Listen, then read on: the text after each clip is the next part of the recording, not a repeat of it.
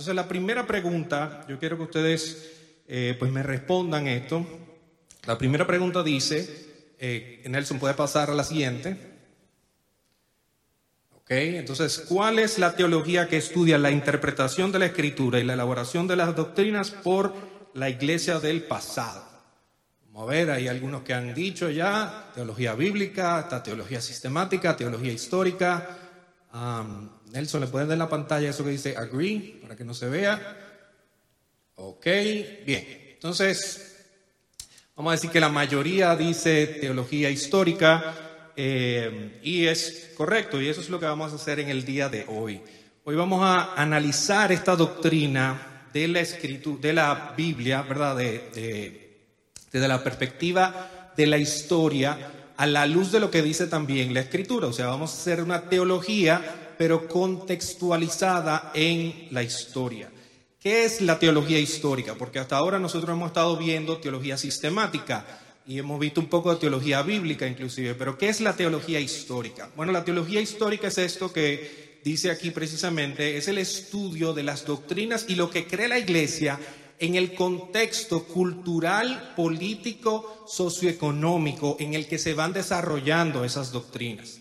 Sea, lo que nosotros creemos ahora está en la Biblia pero la forma en como nosotros lo hemos definido en la teología no viene del vacío. Lo que nosotros conocemos acerca de la iglesia, acerca de Cristo, acerca de la Trinidad, acerca de todas las doctrinas que hemos estado viendo hasta aquí, todas estas definiciones y sistematizaciones que se han ido hecho han sido en la historia respondiendo a algún aspecto cultural, político o religioso, retos que la iglesia enfrenta. Y eso es algo que no es nuevo, nosotros lo podemos ver porque eh, ustedes toman el libro de Hechos y ustedes se dan cuenta cómo el Señor va formando la iglesia y la iglesia tiene que enfrentar retos. Al principio todo va muy bien. Ustedes ven en Hechos 2.42 eh, dice que ellos se dedicaban continuamente a las enseñanzas de los apóstoles, a la comunión, al partimiento del pan y a la oración. Todo estaba color de rosa.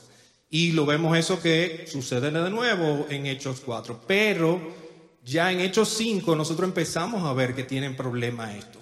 Ellos empiezan a enfrentar problemas de qué significa ofrendar, qué significa cuando yo miento al dar una ofrenda, o qué significa cuando se descuidan las viudas dentro de la iglesia. ¿Cómo se ve la iglesia ante esta situación, cómo vive la iglesia ante estos retos que se le están presentando y qué respuesta entonces da la iglesia a estos problemas que se están eh, suscitando, cómo podemos vivir nuestra vida de iglesia y definir lo que es una iglesia a la luz de estos problemas que van surgiendo. Y esto ha seguido sucediendo a lo largo de, bueno, sucede en todo el libro de Hechos, y ustedes lo ven como, ¿qué hacemos con los gentiles ahora? ¿Qué hacemos con los judaizantes ahora? O sea, eh, hay retos que se van eh, suscitando y ellos tienen que empezar a definir qué creemos acerca de esto. Y en la historia sucede lo mismo. Nosotros vemos cómo eh, se reta, vamos a decir, la naturaleza divina de Cristo. Entonces tenemos que definir y decir, bueno, ¿qué significa que Dios es Dios, que, que Jesucristo es Dios y es hombre? Significa que es mitad hombre, mitad Dios, que él es hombre pero se convirtió en Dios o Él es 100% Dios, 100% hombre, como nosotros lo llegamos ya a entender. ¿Qué dice la escritura acerca de eso? Pero ¿por qué se tuvo que definir de esa manera? Y eh, nosotros vemos que la iglesia ha sido retada con esto en muchos aspectos.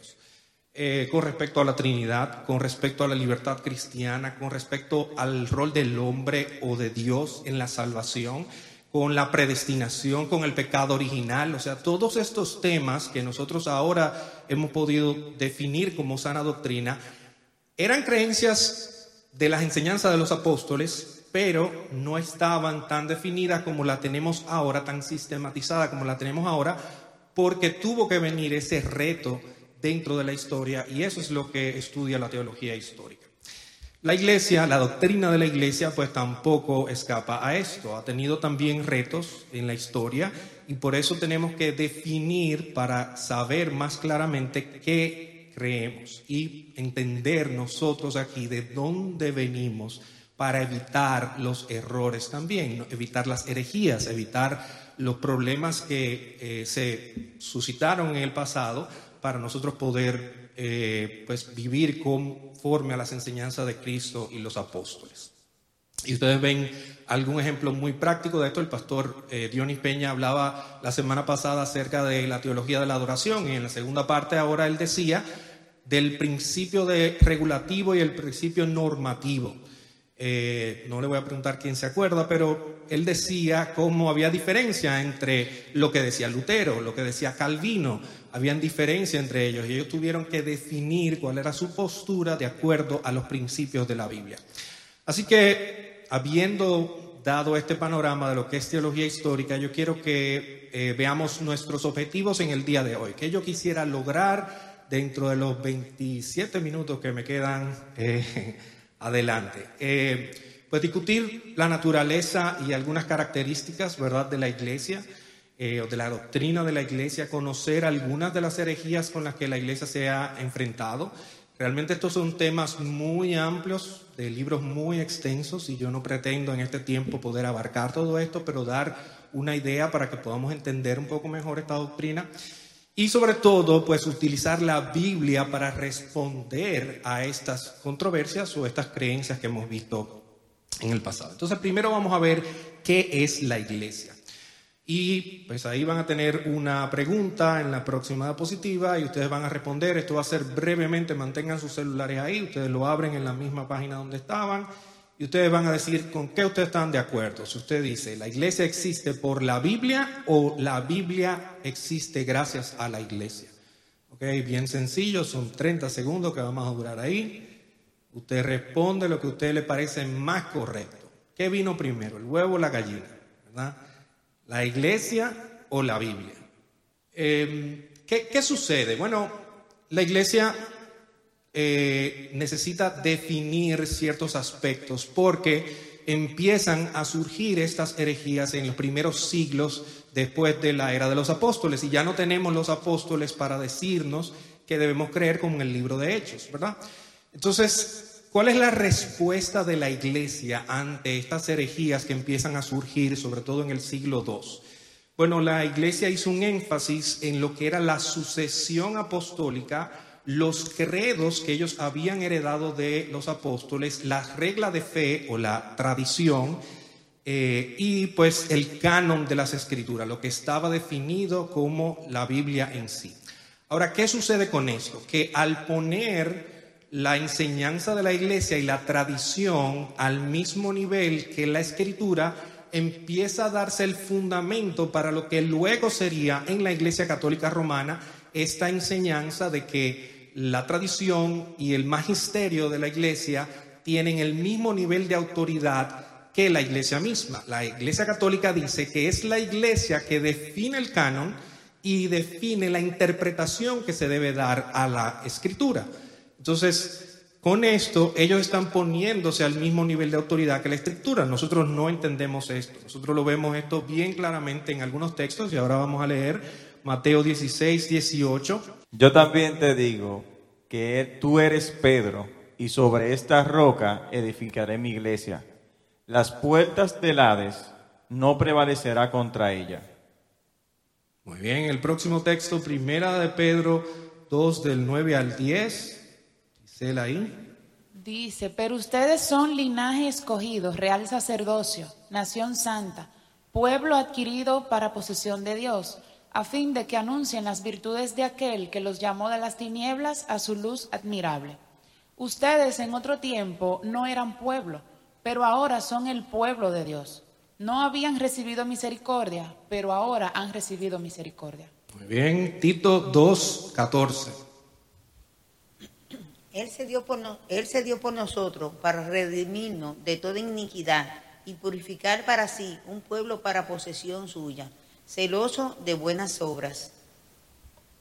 el plan del Señor ha sido siempre tener un pueblo donde Él pueda mostrar su gloria, no solamente mostrar su gloria a través de la salvación individual de cada uno de nosotros, sino que Él ha decidido congregarnos en un pueblo. Y esto sucede aún desde el Antiguo Testamento y ahora la iglesia es eh, la, la heredera, digamos, de esa promesa y venimos a ser el pueblo de Dios del nuevo pacto. Eh, Gálatas 3:29 dice, Y si ah, ustedes son de Cristo, entonces son descendencia de Abraham, herederos según la promesa. Efesios 2:14, Porque Él mismo es nuestra paz, y de ambos pueblos hizo uno, derribando la pared intermedia de separación. Bien, entonces, ¿qué aprendemos de aquí? Le pregunto yo. La Biblia nos ordena a congregarnos, a ser parte de una iglesia o nos enseña que somos parte de una iglesia cuando somos salvos o es la iglesia que viene primero y luego entonces crea eh, o define lo que quiere creer en las escrituras. ¿Quién me, quién me dice? La Biblia viene primera. Ok, la Biblia viene primero. Nuestra confesión de fe dice que la Santa Escritura es la única regla suficiente, segura e inefable de todo conocimiento, fe y observancia de salvadores. ¿Qué significa eso? Que no hay autoridad sobre la Escritura para nosotros poder eh, recurrir a alguna otra nivel, ¿verdad?, de, de validación con respecto a lo que es la creación de la iglesia. Entonces, esto que sucedió en el siglo II, pues ya vemos que empieza a socavar un poco aún la doctrina de, la- de las escrituras, pero también empieza a distorsionar lo que es la imagen de la iglesia. Aparte de esto, nosotros tenemos que decir que hay un creador de la iglesia, no solamente que la escritura nos define que debemos ser, que somos salvos para ser parte de una iglesia, sino que nosotros vemos que hay un creador de la iglesia. Mateo 16, 18, de nuevo, lo acabamos de leer este texto, dice bien claro. Ah, Mateo 16, 18. Yo también te digo que tú eres Pedro, y sobre esta roca edificaré mi iglesia, y las puertas del Hades no prevalecerán contra ella. Bien, Hechos 20, 28, ¿qué dice? Tengan cuidado de sí mismos y de toda la congregación, en medio de la cual el Espíritu Santo les ha, les ha hecho obispos para pastorear, pastorear la iglesia de Dios, la cual Él compró con su propia sangre. Bien, y Colosenses 1, 18. Él es también la cabeza del cuerpo, que es la iglesia. Él es el principio, el primogénito entre los muertos, a fin de que Él tenga toda la, toda la preeminencia. La, o la primacía, ahí se, La se cortó un pedazo. Ajá. Dani, entonces, dime ahí, de acuerdo a estos textos que acabamos de leer, ¿quién ideó o creó la iglesia? Bueno, según ahí habla, fue el mismo Dios que la creó. Jesucristo mismo. Él- miren cómo le dice a Pedro, sobre esta roca edificaré mi iglesia. Él está construyendo la iglesia, Él es el autor, Él es el dueño de la iglesia. Nosotros no podemos venir aquí a decir que hay otra cabeza de la iglesia o hay otra autoridad sobre Cristo porque Él es el dueño de la iglesia.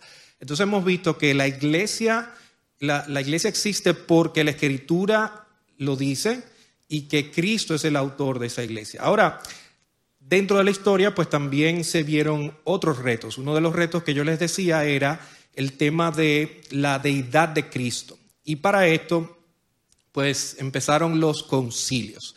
Ya para el año eh, 312, 313, perdón, el Imperio Romano adopta el cristianismo como la religión oficial. Hay toda una historia ahí de Constantino, que ganó una guerra por una revelación que tuvo, pero el punto es que él se convierte al cristianismo y empieza esa relación entre el Estado y la iglesia.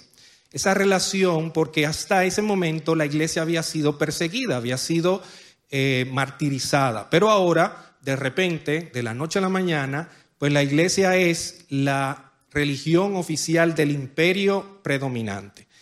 Y con eso vinieron ciertos privilegios, vinieron ciertas eh, ayudas, digamos, que la iglesia recibió, porque ahora el emperador era que estaba favoreciendo a la iglesia y le estaba dando terrenos y le estaba dando posiciones.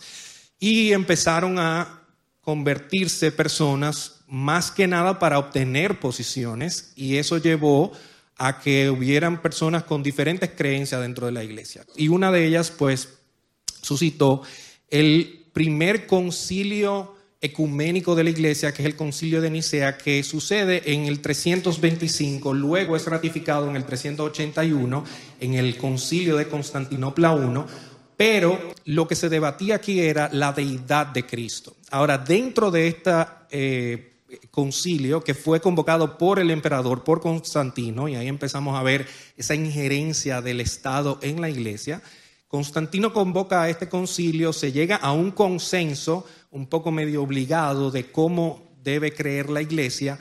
Eh, la mayoría imperó en algunas cosas, pero Constantino también impuso algunas palabras por ahí. Y resulta que se adoptaron algunos credos que ya la iglesia venía trayendo como tradición y parte del credo que salió de Nicea dice, perdón, dice, creo en la iglesia que es una santa, católica y apostólica. ¿Okay? Entonces yo quiero que me digan ahora en la pregunta quiénes están de acuerdo con esta em, idea. Sale ahí la próxima. No, vamos a saltarla, Nelson, no te preocupes. Bien, entonces, eh, ¿quiénes están de acuerdo con esta declaración? Vamos a poner ahí la, la declaración del credo de Nicea. ¿Quién están de acuerdo con esta declaración? Dice la declaración, creo que la iglesia es una santa, católica y apostólica. Levantando la mano, vamos a ver. Doña Patricia aquí, está de acuerdo, ¿ok? ¿Alguien tiene una opinión diferente? ¿No está de acuerdo por alguna razón? ¿Sí? No, Jackson está peleando ahí, dándole mente al asunto. ¿De qué es lo que significa? Bueno, es importante entender qué significa esto, porque este credo era parte aún de la herencia que recibió, que recibió la iglesia de los apóstoles en los primeros siglos de la, eh, antes inclusive del credo de Nicea. Eh, esto era parte de lo que las personas decían cuando iban a ser bautizados. Cuando la persona bautizaban se le pedían que recitara un credo. Y dentro de este credo, en los primeros siglos de la iglesia, siglo primero, segundo, se recitaba esta parte y el credo de Nicea lo adopta para ponerlo como regla de fe. Ahora, ¿qué significa esto? Bueno, vamos a detallar a ver qué significa cada una de estas cosas. ¿Qué significa que la iglesia sea una? Bueno, aquí hay un texto en Efesios 4, del 4 al 6, no sé por dónde anda el micrófono por allá, que puedan leer. Eh, cualquiera puede coger el micrófono por ahí, lo lee y se lo pasa el que está al lado. Efesios 4, del 4 al 6. Hay un solo cuerpo y un solo espíritu, así como también ustedes fueron llamados en una misma esperanza de su vocación. Un solo Señor, una sola fe, un solo bautismo, un solo Dios y Padre de todos, que está sobre todos y por todos entonces, la iglesia de Cristo es uno. Esto enseña la Escritura. La iglesia de Cristo es uno porque solamente hay una verdadera iglesia de Cristo. Todos los que son verdaderamente cristianos son parte de esa verdadera iglesia en un sentido espiritual. La iglesia dice que además es santa. Bien, entonces la iglesia está compuesta por los santos, pero está llamada a ser santo. El Señor quiere santificarla, la iglesia. Entonces, ¿qué significa eso? Que la iglesia está apartada para Dios, está llamada a ser pura, eh, a, que nosotros, que somos los que conformamos la iglesia, como vamos a ver, tengamos esa pureza moral, no perfección moral, pero sí que vivamos de acuerdo al Evangelio, tratando de imitar a Cristo y que estemos en ese proceso de santificación. Durante la historia esto también vendría a ser un problema, como vamos a ver adelante, porque pues la iglesia no siempre se manejaba con la mejor santidad y esto fue uno de los problemas que despertó la reforma protestante. Eh, por esto algunos dentro de la iglesia, como Justino Martín, Agustín, eh, hablaban de que la iglesia era mixta, estaba compuesta de los cristianos verdaderos y los cristianos profesantes. Eh, y con los cristianos profesantes, ellos lo que querían decir era cristianos que no eran verdaderos, ¿verdad? Eh, pero esto trajo grave problema, porque ¿cómo puedo yo ser miembro de la iglesia y no ser realmente cristiano? Entonces eso levantó mucha discusión. Dice también el credo que la iglesia es católica. ¿Qué significa eso de católica? ¿Nosotros somos parte de la iglesia católica? Sí, dice por ahí, vamos a ver, ¿qué significa eso, don Miguel? Ahí que... Es la iglesia universal, ¿verdad? La iglesia universal, Apocalipsis 5.9, la iglesia es universal en este sentido de que abarca todo el mundo, se expande a través de el espacio y el tiempo. La iglesia, a la iglesia verdadera pertenecen todos los creyentes en todo tiempo que han creído y que van a creer y en toda parte del mundo. Y este texto, que es una escena gloriosa de cuando nosotros lleguemos a la presencia del Señor, vamos a ver estos eh, cristianos de todo el mundo alabando al Señor porque hay cristianos de toda lengua, tribu o nación, ¿verdad? Eh, Claro que no le tengo que decir que este concepto de católico pues trajo también muchos inconvenientes porque esto muchos lo interpretaron como que la iglesia era una sola iglesia verdadera universal y todo lo que fuera fuera de este esquema que tenía la iglesia jerárquico pues estaba eh, condenado. Entonces esto trajo muchos problemas también en la historia. También decimos que la iglesia es apostólica y pues ahí tenemos Juan 17, 20, dice, eh, no ruego solo por esto, sino también por los que han de creer por mí, por la palabra de ellos. Este es Jesucristo hablando de lo que iban a creer por las enseñanzas de los apóstoles. Esos somos nosotros. Eh, Hechos 2.42 dice que los cristianos se dedicaban continuamente a las enseñanzas de los apóstoles, al partimiento del pan y a la oración. Ahora, este concepto apostólico también trajo muchos problemas, porque como yo les decía, en los primeros siglos la iglesia se defendió alegando que ella tenía la sucesión apostólica. Y la sucesión apostólica para la iglesia católica romana significa que ellos son los herederos por sucesión de los apóstoles. El papa, el, pontífice o el obispo de Roma se considera como el sucesor de Pedro. Pero nosotros entendemos esto como lo que dice Hechos 2.42. La enseñanza de los apóstoles es lo que debe cuidar la iglesia. Entonces la iglesia debe adherirse a las enseñanzas de los apóstoles y por eso nosotros creemos que somos realmente apostólicos porque nosotros seguimos esas enseñanzas de los apóstoles. Y aquí pues hay que hacer una aclaración entre lo que es la iglesia universal y lo que es la iglesia local.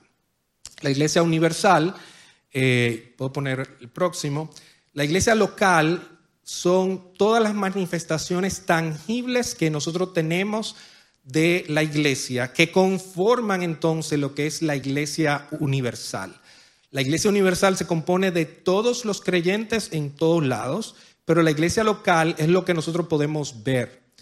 Y la iglesia está en el centro del reino de Dios, que no es lo mismo, pero sí cumple un rol importantísimo en lo que es el centro eh, del, del reino de Dios.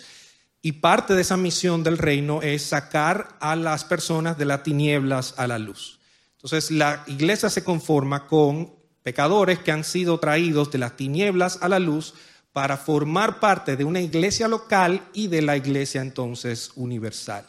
Y hay diversos textos que yo les puedo mencionar que soportan esta idea, pero nosotros podemos verlo claramente en las escrituras la eh, diferencia que hay aquí por los textos que les he mencionado, que habla de que la iglesia es una, que la iglesia es católica universal, pero hay otros textos que se refieren a un grupo de personas específicas. Eh, hay textos que hablan de visitas a la iglesia. Si la iglesia es eh, tan ambigua, abstracta, de todo el mundo en cualquier lugar, que yo en mi casa soy parte de la iglesia universal, eh, o de la iglesia, ¿verdad? Entonces yo no puedo ir a visitar a una iglesia. Y nosotros vemos eso en Hechos 18, 22, en, todas las cartas de, Pablo, cuando él menciona que va a ir a ver la iglesia. Eh, en el tema de la disciplina eclesiástica, los mensajes a las iglesias que vemos en Apocalipsis, esas iglesias específicas que Juan le está escribiendo, las cartas a las iglesias que Pablo hace, está un grupo de personas y él le menciona eh, a, casas, a iglesias que están en casas, a la iglesia que está en la casa de Filemón. Eh, o sea, él, está hablando a, sitios específicos. Hay listas de viudas que se mantienen, lo vemos en, en 1 Timoteo 5.9, o sea que había un grupo de personas específicas y se sabían cuáles eran las viudas que pertenecían a esa iglesia de manera específica y pues se le habla a miembros específicos de las iglesias, ¿verdad? Eh, Priscila Aquila, Evodia Sinte, que, o sea, lo- los casos de disciplina eran personas específicas que, que se estaban mencionando que eran parte de esa iglesia porque representaban la iglesia local. Ahora viene la pregunta entonces, ¿quiénes integran la iglesia? ¿Quiénes integran la iglesia? Y aquí yo les voy a pedir que vean esta otra pregunta y me digan si están de acuerdo o no.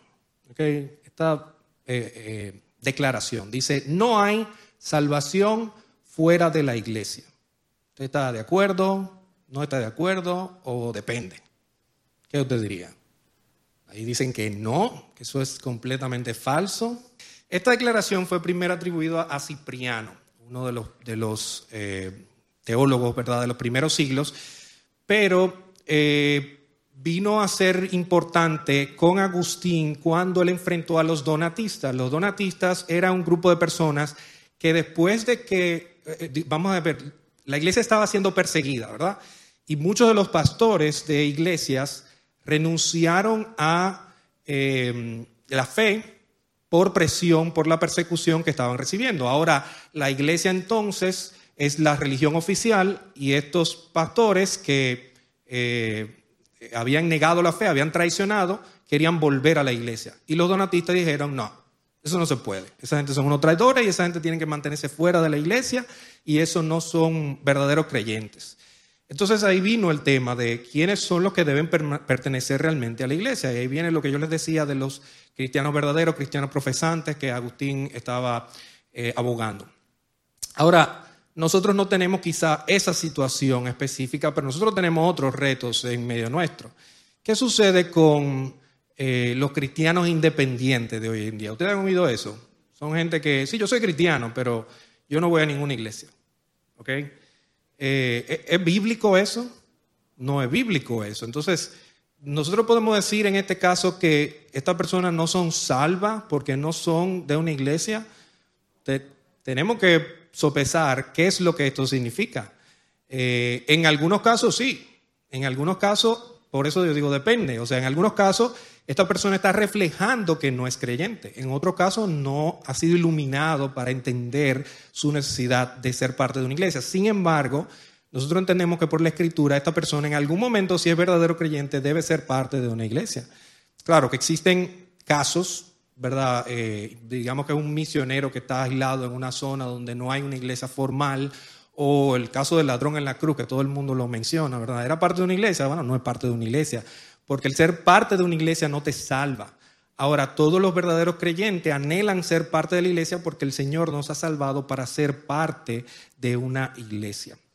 ¿Qué cosas entonces caracterizan? Bueno, hay, hay algo importante que aclarar porque en la historia ha sucedido que la iglesia se ha definido por diferentes, de diferentes formas. Nosotros entendemos que la iglesia está compuesta por todos los verdaderos creyentes y aquí son miembros solamente las personas que nosotros hemos eh, evaluado como iglesia de que son o entendemos que son verdaderos creyentes, que se han bautizado, que profesan fe en Cristo. No hay cristiano profesante aquí, eso no, no debe existir. Ahora, eh, durante la historia la iglesia se ha definido de diferentes maneras. En un momento la iglesia católica emitió un edicto para separarse del control de los laicos. Y entonces la iglesia llegó a ser conformada solamente por la estructura jerárquica de los obispos y los sacerdotes. Pero eso no es lo que enseña la escritura. La escritura no enseña eso para nada. Tampoco es la nación. En, el momento inclusive previo a la reforma protestante, pues el sentimiento, luego que se disuelve en la Edad Media el, el Imperio Romano, empiezan a formarse estas naciones y ese sentimiento nacionalista llevó a que las iglesias se organizaran por nación. Y resulta que las iglesias eh, eran iglesias por reinado. En el tiempo de la Reforma, Zwingli, eh, Lutero, Agustín, cuando ellos hacían algún tipo de cambio o reforma, eso aplicaba para toda la ciudad. Y toda la ciudad era parte de esa iglesia, porque ellos lo entendían de esa manera. Sin embargo, la iglesia no es la nación, no es el reinado, no es la ciudad. La iglesia tampoco son las familias que están agregadas a la iglesia. Y esto es bueno aclararlo porque también hemos tenido en la historia confusión con esto. Las familias se benefician de la gracia que se derrama sobre la iglesia como parte, digamos, de los beneficiarios del reino de Dios. Pero la iglesia verdadera y la iglesia local está compuesta solamente por los santos que son verdaderos creyentes. Bien, para finalizar yo quería tratar el tema de las características de la iglesia, esto va a ser bien breve, pero las características de la iglesia. Viene la reforma, eh, Lutero encuentra esta eh, degradación moral, eh, estos problemas con la indulgencia, con la adoración a las reliquias, y viene todo el proceso de la reforma que ustedes conocen. Lutero es juzgado, es excomulgado de la iglesia. Ellos se ven de repente solo, Lutero y sus seguidores, pero ellos entienden que deben ser parte de la iglesia, porque ellos entienden que deben ser una iglesia bíblicamente establecida. Entonces eso llevó a definir cuáles son las marcas de una verdadera eh, iglesia. Lutero definió siete marcas eh, que ustedes lo ven ahí, las escrituras, o sea, que, el pueblo cristiano es reconocido por la posesión de la palabra de Dios y el seguimiento de esas doctrinas, el bautismo y la santa cena, y estos tres eran los elementos que tenían en común los que se llaman los reformadores magistrales, Zwingli, Lutero y Calvino. Estas tres son las marcas esenciales que ellos consideran de una iglesia. La palabra de Dios y las ordenanzas o los sacramentos, que son el bautismo y la cena del Señor. La disciplina eclesiástica agrega a Lutero, luego la ordenación bíblica de los líderes, la adoración, cuando el pueblo se reúne a adorar por la oración, por la predicación de la palabra, por los cánticos. Y luego algo muy peculiar de Martín Lutero, el sufrimiento por Cristo. Martín Lutero decía que la iglesia verdadera tenía que sufrir por causa del Evangelio de Cristo. Y esto era parte de la eh, marca que él consideraba real. Eh, nosotros tenemos, vamos a decir, eh, contemporáneamente un ministerio del pastor Mark Dever que muestra nueve marcas de una iglesia saludable. Y él considera tres esenciales, que es la predicación de la palabra, la teología bíblica, o sea, una teología basada en las escrituras, un entendimiento bíblico del evangelio y luego él habla de otras marcas de la iglesia que son, vamos a decir, importantes, pero no necesariamente esenciales, que es el entendimiento bíblico de la conversión, el entendimiento bíblico del evangelismo, la proclamación de esas buenas nuevas, en un entendimiento bíblico de la membresía y la disciplina bíblica en la iglesia, el discipulado y el crecimiento bíblico y el liderazgo bíblico en la iglesia. Entonces, con esto, hermanos, eh, pues ustedes tienen una, vamos a decir, breve introducción algunas herejías y retos que la iglesia enfrentó y cómo fue definiendo su naturaleza, cómo fuimos entendiendo mejor qué somos nosotros como iglesia. Somos una iglesia creada por Cristo para la gloria de Dios, para mantener la pureza, para poder ser eh, canales de esas ordenanzas o eh, eh, tener esa responsabilidad de pues eh, la cena del Señor, del bautismo, de la membresía de la iglesia. Eso es parte de la herencia que nosotros recibimos, pero es parte de lo que la escritura también nos enseña acerca de la iglesia. Yo he hablado, perdón, don Bolívar, cuando hablaba de la santidad de la iglesia, que no significa que es una persona que sea perfecta, todos los creyentes están llamados a ser santos, pero lo que eso implica es poder vivir conforme a lo que el Evangelio dice, persiguiendo esa santidad, abandonando el pecado, arrepintiéndonos de nuestros pecados y persiguiendo entonces la imagen de, Cristo. La iglesia, señores, ha enfrentado muchos otros retos y con respecto a la iglesia también. Nos hemos hablado, por ejemplo, de cómo se gobierna la iglesia, los líderes de la iglesia bíblicamente establecidos. Todo esto son retos que la iglesia enfrentó. Pero yo espero que esto haya servido para tener una idea más clara de la iglesia, de lo preciado que es la iglesia para Cristo y de la necesidad que nosotros tenemos de preservar la iglesia y la doctrina de la iglesia.